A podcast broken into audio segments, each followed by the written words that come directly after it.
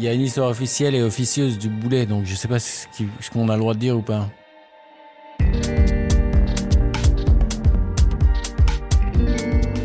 Tout le monde connaît Le Boulet, cette comédie d'aventure avec Gérard Lanvin, Benoît Poulvord et José Garcia, une comédie multi-rediffusée à la télévision. On connaît moins l'histoire de son tournage. Je vais vous la raconter ici pour la première fois. Production complexe, tournage sans fin. La fabrication du boulet a été particulièrement difficile. À tel point que son réalisateur d'origine, Alain Berberian, connu pour La Cité de la Peur, a choisi de quitter au bout de quelques semaines le plateau. C'est Frédéric Forestier qui terminera le film. Frédéric Forestier il est à l'époque novice, c'est seulement son deuxième film. Lettre d'amour aux comédies d'aventure des années 80 comme Les Compères, Les Spécialistes, cette super production écrite et produite par Thomas Langman occupe une place à part dans le cinéma français. Le Boulet, l'histoire secrète de la comédie culte avec Gérard Lanvin et Benoît Poulvorde. 20 ans plus tard, le boulet reste culte et il n'y a pas un jour qui passe sans qu'on en parle à Benoît Poulvorde. Très souvent, très souvent. Reggio, très souvent je le ramasse. Et souvent c'est Sueta la maleta. Sueta la maletas. Ne m'oblige pas à parler espagnol. Il y a plein de, films comme ça. Mais c'est normal, euh, les films de duo comme ça. Ça, marche super bien. C'est rigolo. Et je me suis bien amusé. Tous les films que j'ai faits ont 20 ans. non, le vélo, il a 25. Le vélo, j'ai 20 ans. C'est arrivé, c'est bientôt 30. Ouais, je commence à sentir un peu le sapin. il est temps de me rendre un petit César euh, euh, pour moi. Je vais envoyer mes, les radios de mes poumons. Super production au budget de presque 27 millions d'euros, Le Boulet a été réalisé à une époque où le cinéma français dépense sans compter. C'est le temps des projets pharaoniques comme Astérix Mission Cléopâtre et son budget de 50 millions d'euros, ou Le Pacte des loups, 30 millions d'euros. L'idée est venue à Thomas Langman de manière assez surprenante. En regardant le Paris-Dakar à la télévision, Devant son poste, il rêve de produire une comédie de tandem à l'ancienne. Son pitch est aussi simple qu'efficace. Un caïd, Moltes, est contraint de faire équipe avec son maton, Reggio, pour récupérer un billet de loto gagnant dérobé par la femme de ce dernier. Ils s'envolent pour Bamako, mais ils sont pourchassés par le Turc, qui souhaite venger son frère tué par Moltes. L'ambition du film est de marcher sur les pas de la grande vanrouille de Gérard Houry et de la chèvre de Francis Weber, c'est ce que nous raconte Frédéric Forestier. On a capturé l'esprit du film euh, en se disant on fait ce que faisait, euh, j'allais dire, Gérard Houry euh, à une certaine époque ou dans d'autres proportions euh, Francis Weber. Et donc euh, c'était nos références. Il y avait une tradition de la comédie d'action entre guillemets française. Je pourrais pas donner d'exemple. Enfin bon, même la folie des grandeurs, c'est des trucs qui sont, euh, c'est des films d'époque, mais enfin il y a cette espèce de folie où on a l'impression de, de, voir un vrai film, pas hollywoodien, mais enfin voilà, il y, a, il y a les moyens techniques, il y a les moyens pour faire des trucs. C'est comme quand une belle faisait Fantomas ou des trucs comme ça, ou des ou les premiers OSS qui étaient quasi, enfin bon, c'était des comédies, mais c'était avec des moyens. Et je pense que en fait, Le Boulet est un héritier direct de cette génération de films qu'on ne voyait plus depuis un certain nombre d'années. Et c'est vrai qu'on ne voit pas souvent finalement, alors que c'est un chouette format, on va dire. Pour réaliser cette rocambolesque aventure, Thomas Langman a tout de suite pensé à Frédéric Forestier. Les deux hommes se connaissent bien. Ils se sont rencontrés quelques années plus tôt chez Rennes Productions, la société de Claude Berry, le père de Thomas Langman. Frédéric Forestier vient de réaliser un film aux États-Unis avec des stars, et il a les épaules pour superviser une telle superproduction. J'avais fait un court métrage, moi, qui m'avait valu euh, de voyager dans le monde entier, euh, dans des festivals. Et en fait, dans un de ces festivals, euh, des agents américains ont repéré mon film, donc m'ont repéré. Je suis allé aux États-Unis j'ai commencé à lire les scénarios et être représenté par un de ces agents, qui est Robert Newman, chez, à l'époque ICM, et qui était une énorme agence. J'ai fait mon premier film comme ça. Donc j'avais 26 ans. J'avais Dolph Lundgren et Roy Scheider dans le film, qui étaient euh, des, stars. Surtout Roy Scheider, en fait, pour moi, c'était vraiment c'était un dieu vivant. Et euh, j'étais très impressionné de travailler avec lui. J'ai fait mon premier film là-bas, et ensuite j'ai d'autres propositions. J'ai écrit euh, des films, et puis à un moment donné, Matt Alexander, des deux, deux, scénaristes, en fait, qui travaillent sous ce pseudonyme Matt Alexander, qui s'appellent Mathieu et Alexandre, qui ont, qui écrivaient le boulet. Et donc, à un moment donné, je suis rentré à Paris comme je faisais des allers-retours, et m'ont fait lire Le Boulet. Mais ils m'avaient fait lire avant un autre film qu'ils avaient écrit également. Et donc, en fait, j'étais parti en préparation de cet autre film, qui ne s'est pas fait, en fait. J'avais donc refusé de faire Le Boulet. Enfin, j'avais pas refusé de le faire, mais j'étais déjà pris, quoi, en fait. Et finalement, euh, quand l'autre film s'est pas fait, bah forcément Thomas m'a rappelé, mais bon, c'était pour venir faire de la deuxième équipe sur le boulet au départ. Des scènes d'action, des choses comme ça. Puisque, entre-temps, il avait pris Berberian pour faire le film, quoi. Berberian, c'est Alain Berberian. C'est le réalisateur des Sketchs des Nuls, c'est le réalisateur de La Cité de la Peur. C'est le candidat parfait pour cette comédie. Alain Berberian se met tout de suite au travail, et c'est lui qui réalise l'essentiel des séquences qui se trouvent dans le désert, des séquences qui sont tournées au Maroc. Sauf que très vite, il y a des tensions qui émergent sur le plateau. Je pense que Thomas, il n'a pas été très tendre. Après, il y avait beaucoup d'incertitudes, de leadership peut-être, ou de décisions euh, au Maroc. en fait, euh, Berberian et son chef opérateur, ils n'étaient pas toujours sur la même longueur d'onde. Euh, les comédiens, en fait, il était écartelé, tout simplement. en fait, les comédiens, ils avaient une certaine idée de leur personnage. Je pense que Thomas aussi en avait une. Berberian en avait certainement une, mais il essayait déjà de mettre d'accord le producteur et les comédiens. Et ensuite, euh, dans tout ça, le chef-op, il était un peu perdu aussi. Enfin, perdu, je ne vais pas lui jeter la pierre, mais en fait, euh, c'est sûr que quand il y a un manque de leadership sur un film, de toute façon, les choses vont plus lentement, les scènes sont pas forcément euh, efficaces parce que les, ce qu'on tourne n'est pas forcément efficace parce que c'est des compromis. Et donc là, forcément, on se retrouve avec euh, quelque chose qui ne satisfait pas forcément tout le monde. Euh, quand on regarde les rushs, il y a des gens qui ont des doutes. Bon, bref, comme on dit, quand il y a un verre dans le fruit, à un moment donné, bon, je pense que Alain a été un peu infusible là-dedans, mais je pense que c'était pas forcément lui le problème. Il y avait plusieurs. En fait, c'était une combinaison de soucis. À ce moment-là, Alain Berberian décide de quitter le tournage. La pression était trop difficile et en fait, c'est lui qui m'a appelé. Il m'a dit "Écoute, euh, vas-y, finis le film. Moi, j'arrête. J'en peux plus." Puis bon, en fait, le film s'est arrêté euh, au bout de, de 4 ou 5 semaines, je ne sais plus, 5 semaines, je crois. Frédéric Forestier, qui entre-temps avait été appelé pour superviser les séquences d'action, comme celle de la roue, hérite du flambeau. Le générique porte encore la trace de cet incident. C'est marqué euh, générique, c'est un film de Alain Berberian, réalisé par Alain Berberian et Frédéric Forestier. Au départ, ça devait même être un film, ce qu'en fait, ils avaient des emmerdements de contractuels. Il y avait marqué un film d'Alain Berberian réalisé par Frédéric Forestier, ce qui aurait été encore plus absurde. Mais euh, c'est effectivement Alain qui a commencé le film. C'est une situation très compliquée à vivre pour les acteurs et les techniciens. Bonapoulvard raconte. Oh, moi j'adorais Alain. Et il nous a quittés malheureusement. Moi je me suis amusé, et je me suis amusé avec les deux, parce qu'il y avait Alain, puis après ça a été très, pénible pour Alain, euh, parce qu'ils étaient très durs euh, chez Warner. C'est chez Warner, hein, je crois. Et j'ai eu de la peine pour lui, parce que franchement, euh, j'adorais. Il était très rieur. Et donc, euh, c'était très amusant de tourner pour lui parce qu'il était euh, rigueur sur ses acteurs. Donc, il avait un plaisir fou à regarder jouer les acteurs. Après, la Warner avait demandé des films avec beaucoup, beaucoup de cascades et ils ont eu peur qu'ils ne sachent pas le faire. Donc, ils ont mis euh, Frédéric, que j'adore, hein, qui lui est plus jeune et plus chevronné pour faire. Mais ça, c'est un, peu, c'est un peu dur pour un réalisateur de se faire évincer de son propre film. Alain Berberian et Frédéric Forestier, ils sont pas du tout en froid. Alain Berberian, il est appelé, il est consulté sur le montage. Il va même participer à la promotion du film. Berberian a tourné beaucoup de choses qui sont au Maroc et beaucoup de choses qui étaient drôles aussi. Il a tourné les scènes qui sont à l'extérieur, dans le désert principalement. C'est pour ça qu'on était parti là-bas. Sauf évidemment toutes les scènes de fin qui sont les scènes d'attaque de la prison, puisque ça c'est moi qui les ai faites. Mais il a fait tout, tout, ce qui se passe en extérieur, dans le désert au Maroc. Euh, il a quand même aussi tourné euh, une partie de la poursuite qui se passe dans le souk, euh, des trucs comme ça. Enfin, tout, tout ce qui est avec les, les, les voitures, la course du désert, le rallye, etc. Enfin, tous ces trucs-là. Ce qui reste miraculeux, c'est que le film est homogène. Et c'est un exploit, d'autant plus que Forestier a dû retourner certaines scènes de Berberian, et qu'à l'intérieur de scènes tournées par Berberian, il a fallu retourner certains plans pour que le résultat final fonctionne, ça a été euh, très compliqué. Oui, non, non il, y avait un, scénario, mais c'est vrai qu'on l'a réécrit plusieurs fois. Après un premier montage, on a, retourné d'autres choses. On a réécrit aussi des choses parce que euh, il y a des choses qui fonctionnaient pas très très bien. J'ai aussi retourné certaines scènes que Alain avait tournées parce qu'elles marchaient pas ou qu'elles n'étaient pas assez drôles peut-être aussi. Euh, donc voilà, il y a des choses que j'ai refait. Et il avait commencé à faire une scène ou deux en studio à Paris. Je les ai, refaites ou complétées. il y a des trucs qui marchaient pas très bien, mais c'est pas forcément de sa faute parce que je pense qu'il était déjà un peu en porte-à-faux euh, avec la production, avec les comédiens, donc c'était compliqué pour lui. Mais voilà, on avait notre approche, mais je pense qu'en fait, il avait lui très bien compris l'esprit cartoon du film. Et moi, je l'ai euh, prolongé, on va dire, d'une certaine façon.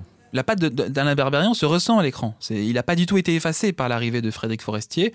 Berberian, c'est un auteur qui aime beaucoup euh, l'humour cartoon à la Looney Tunes, et on le retrouve dans des scènes, notamment celle où, José Garcia va faire des pompes sans les bras, où il y a une séquence où il y a une mobilette qui passe, et il y a, une espèce de fil élastique entre deux arbres, le chauffeur de la mobilette va, être propulsé en arrière, il y a comme ça un humour très cartoon, très Tex Avery, très Looney Tunes, qui reste dans le film et qui vient de Alain Berberian. Le boulet, c'est vraiment une comédie, c'est vraiment une comédie.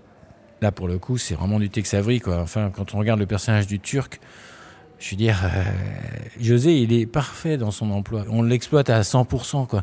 En plus, lui, il s'amuse énormément à créer ce personnage. Mais tout le monde est un peu comme ça. Enfin, même, je veux dire, euh, Gérard Lanvin, il a hyper bien compris euh, la dynamique de et, la tonalité du film. C'est-à-dire qu'il va jouer toujours quasiment au premier degré. Il va marcher sur un fil parce qu'autour de lui, tout le monde est un peu délirant. Quoi. Reggio, c'est une caricature. Pour dans le film, il est incroyable. Il a une dégaine improbable il a une coiffure. Sa coiffure, euh, il l'appelle un ballet shot. Il est coiffé comme un ballet shot, c'est ce qu'il raconte. Ça, c'est une idée de la, coiffeuse. Ça m'a bien fait chier parce que c'est une espèce d'extension qu'on accroche à tes cheveux. Et euh, c'était une bonne idée parce que c'est vrai j'ai une tête de con. il fallait pas vraiment mettre des cheveux pour me faire une tête de con. Hein. Il suffit déjà d'avoir un Marcel et pas de muscles. T'as déjà une tête de con. Il a un souvenir très personnel de, ce personnage et il nous raconte pourquoi il a adoré l'incarner. Dans le boulet, c'est ça. Je suis un traître, je suis un lâche. Les lâches, je les fais à la perfection étant moi-même un sacré petit lâche. J'ai une forme de lâcheté qui touche au courage. Savoir l'affronter comme ça, affronter sa lâcheté, l'accepter. Moi, je n'ai aucune forme de. Non, non, j'ai pas beaucoup de courage, donc je, moi, je suis capable de. En revanche, je peux mettre un coup de poisson à l'arrière quand tu dors. Ça, c'est le traître. Traître. Poulvord n'aurait pas dû jouer Radio. C'est Lanvin qui a insisté pour que le Belge ait le rôle. Lanvin l'avait adoré dans C'est arrivé près de chez vous. C'est un autre comédien euh, qui avait été envisagé pour le rôle de Reggio. On va pas vous dire son identité ici. Pour cela, il faut aller lire l'article sur la création du boulet qui est disponible sur le site de BFM. Au départ, c'était Lanvin donc, qui avait été contacté en premier et c'est lui qui a voulu Poulvard. C'est lui qui voulait amener euh, Benoît dans le film. Il l'avait trouvé formidable. Il avait en ligne de mire, il s'est dit Moi, je veux faire un duo avec ce mec. Et il avait raison, parce que c'est vrai que le duo fonctionne super bien. Alors, les comédiens, ils tournent dans dans le désert marocain en mai, en juin. C'est l'été, il fait chaud. Les conditions sont très difficiles. C'était un tournage qui était compliqué, euh, qui était laborieux, et puis les conditions étaient euh, quand même très chaud. Euh. dès qu'il y a un technicien qui marchait dans le désert, il fallait effacer les traces parce qu'il fallait. Enfin bref, donc tout était quand même très très compliqué. Et là, magie du tournage à l'étranger, Benoît Poulvord n'échappe pas à quelques désagréments personnels. Euh, j'ai eu une petite chiasse, j'ai comme tout le monde. Enfin, j'ai fait la chiasse euh, la réglementaire, hein, une petite, euh, une tourista quoi. Il y a pas eu que des problèmes gastriques euh, sur le tournage. Il y a eu aussi des problèmes avec les zygomatiques. Les comédiens n'étaient pas très sûrs des dialogues pour certaines scènes.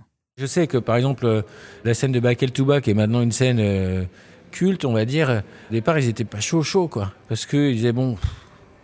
Mais c'est vrai que c'est rébarbatif à lire, quoi. La scène de Bakel Touba, elle fait, fait trois pages, mais trois pages de Bakel ou Touba. Mais attends, mais on est plus près de Bakel ou plus près de Touba.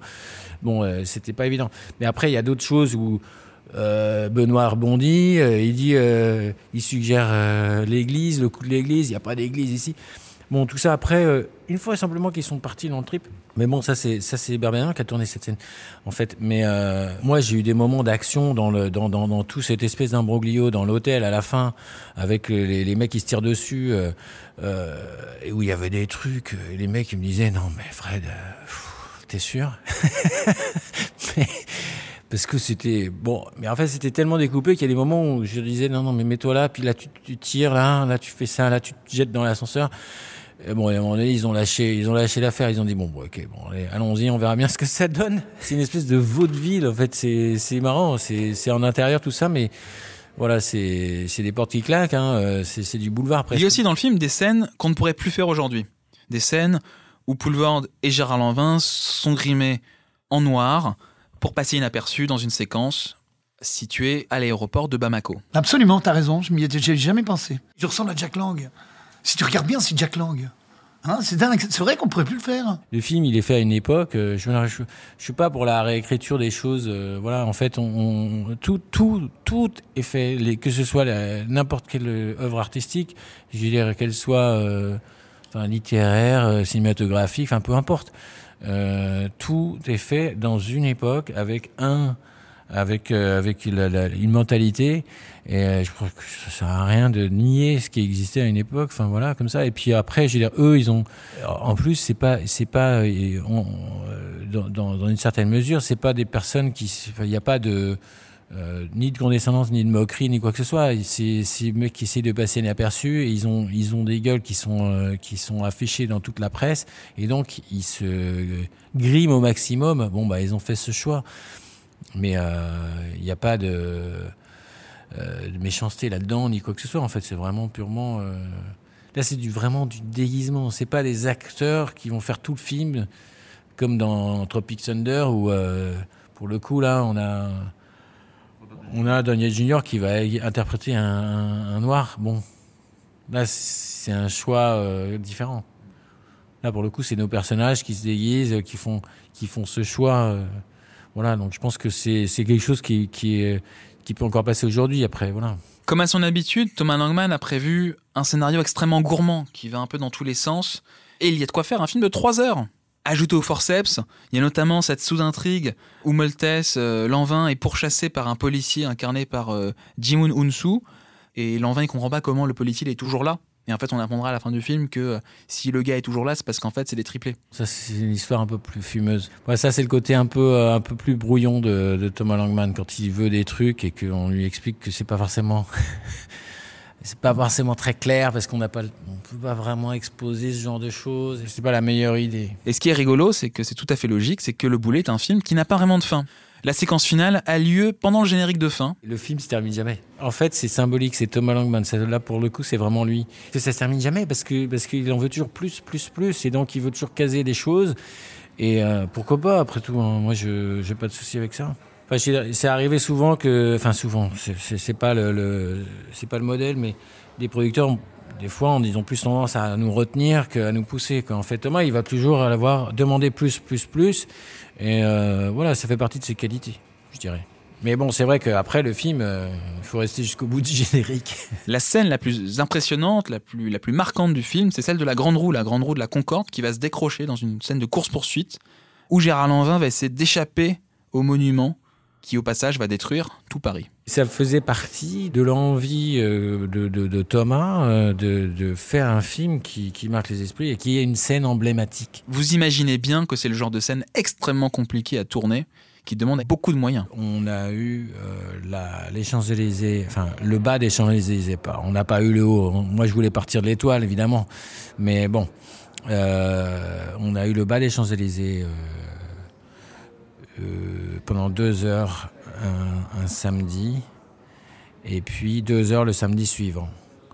Et ensuite, on a eu pendant quatre heures la Concorde le dimanche matin et quatre heures le dimanche suivant. Donc on se tournait le week-end, bien sûr, parce que la semaine c'était compliqué. Et euh, ensuite, on a été un petit peu aux Tuileries, mais pas tant que ça. Et après, on a reproduit une partie des Tuileries euh, dans un parc sur un terrain à La Ferté.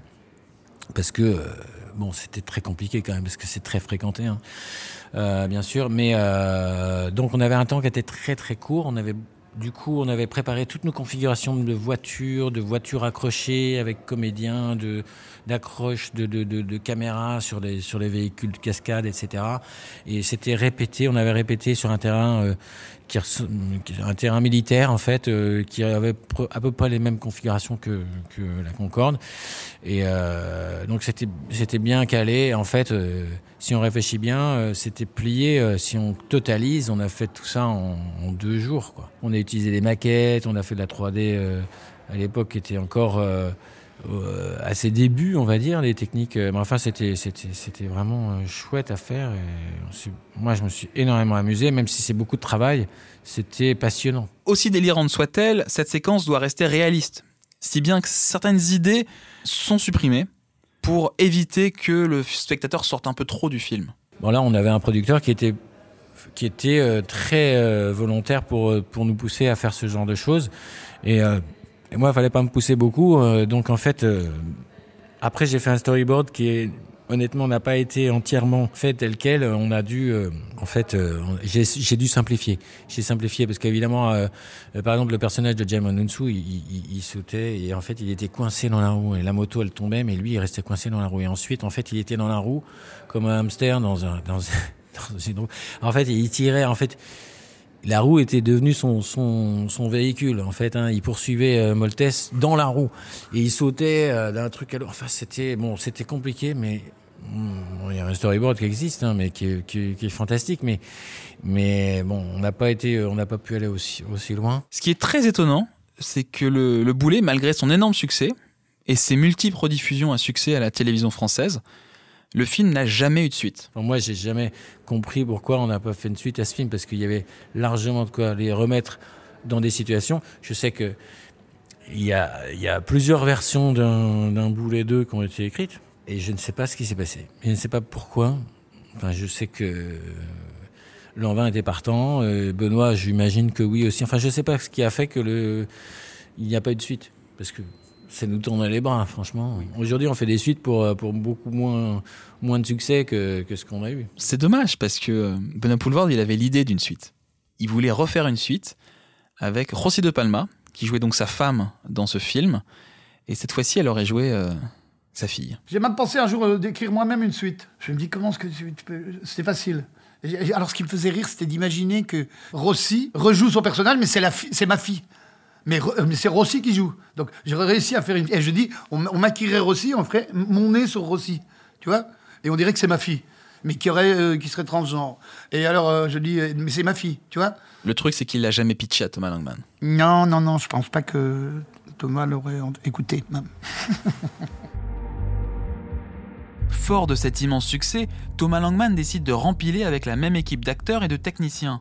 Le projet sera encore plus pharaonique une adaptation d'Astérix Obélix aux Jeux Olympiques. On retrouvera notamment devant la caméra José Garcia et Bonapoulvord. Cette fois-ci, le budget approchera les 80 millions d'euros. Du jamais vu en France. Un tournage qui s'étendra sur des mois et des mois, extrêmement difficile pour l'équipe. Mais là, le tournage sera encore plus chaotique que celui du boulet.